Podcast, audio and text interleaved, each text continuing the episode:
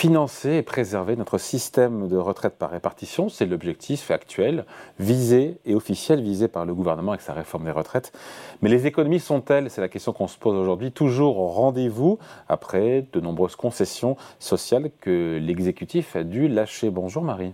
Bonjour David, bonjour à tous. Marie Viseau, rédactrice en chef au service éco du Figaro. Euh, on sait que le gouvernement veut combler ce trou donc de 13 milliards d'euros et quelques attendus euh, mhm. par le système des retraites, enfin pour le système des retraites en 2030.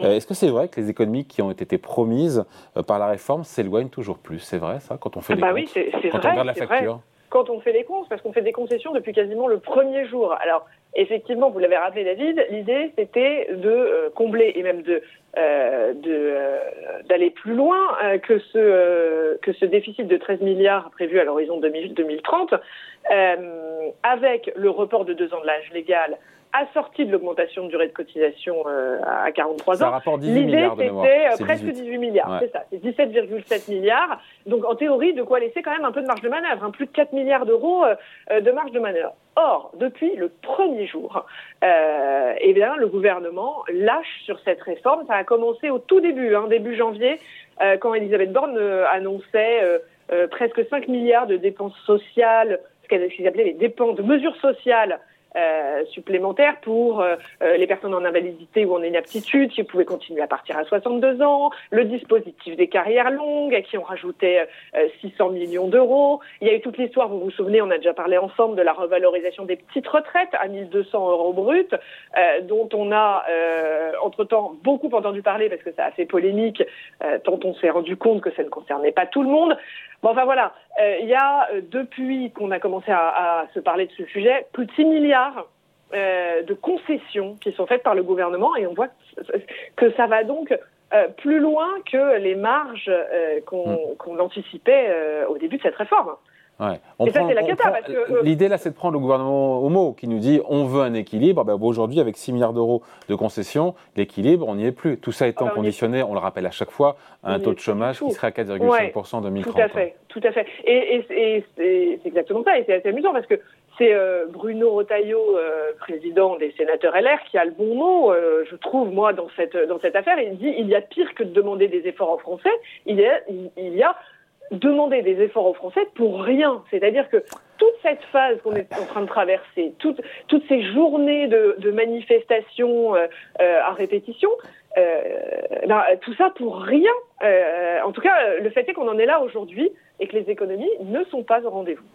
Et puis, entre-temps, maintenant, il y a le Sénat, ce qui a été voté au Sénat. Il y a cette surcote de 5% pour les mères mhm. de famille et ce CDI senior exempté de cotisation familiale. Euh, est-ce que tout ça augmente encore plus la bah facture? Et à quelle hauteur encore plus.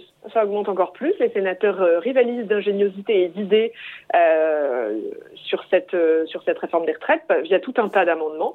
Donc effectivement, une surcote de pension de 5% pour les mères de famille, qui c'est vrai euh, par ailleurs, sont un peu perdantes avec leurs histoires de trimestre euh, pour enfants. Donc cette surcote, 300 millions d'euros, hein, euh, un gros trait.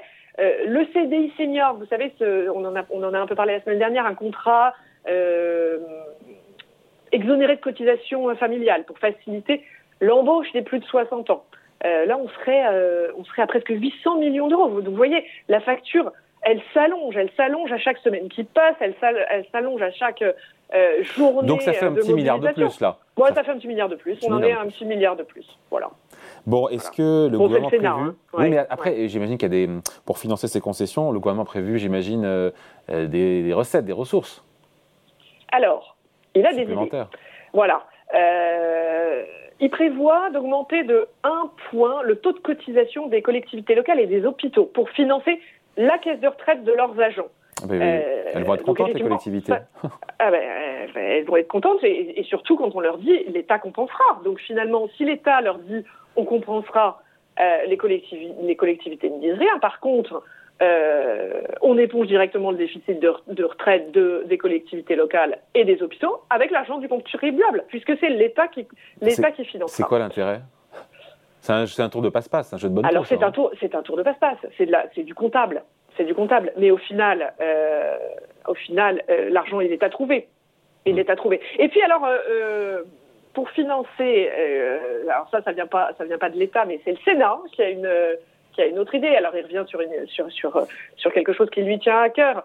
Ils ont voté ce week-end le, le, lancement d'une étude sur l'ajout d'une dose de capitalisation collective dans le système de, de retraite par répartition.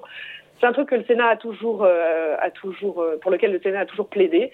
Euh, rajouter euh, de la capitalisation collective, ça veut dire que il y a de quoi mettre de l'huile sur le feu avec ça. Hein Alors ça, on sait que ça va, ça, ça exactement, ça, ça, va mettre de l'huile sur le feu, évidemment la gauche. C'est une solution qui implique que salariés et employeurs investissent leurs cotisations dans des actions, des obligations ou des fonds d'investissement, et puis ils touchent euh, euh, au moment de la retraite euh, le, le l'argent accumulé, le capital disponible. Bon, évidemment, la gauche hurle en disant vous remettez en cause tout le euh, tout le système euh, par répartition que nous avons créé. Donc oui, effectivement, ça met de ça met de l'huile sur le feu. Pour l'instant, on parle juste d'une étude sur le sujet qui, soit, qui doit être euh, rendue euh, euh, dans les prochains mois.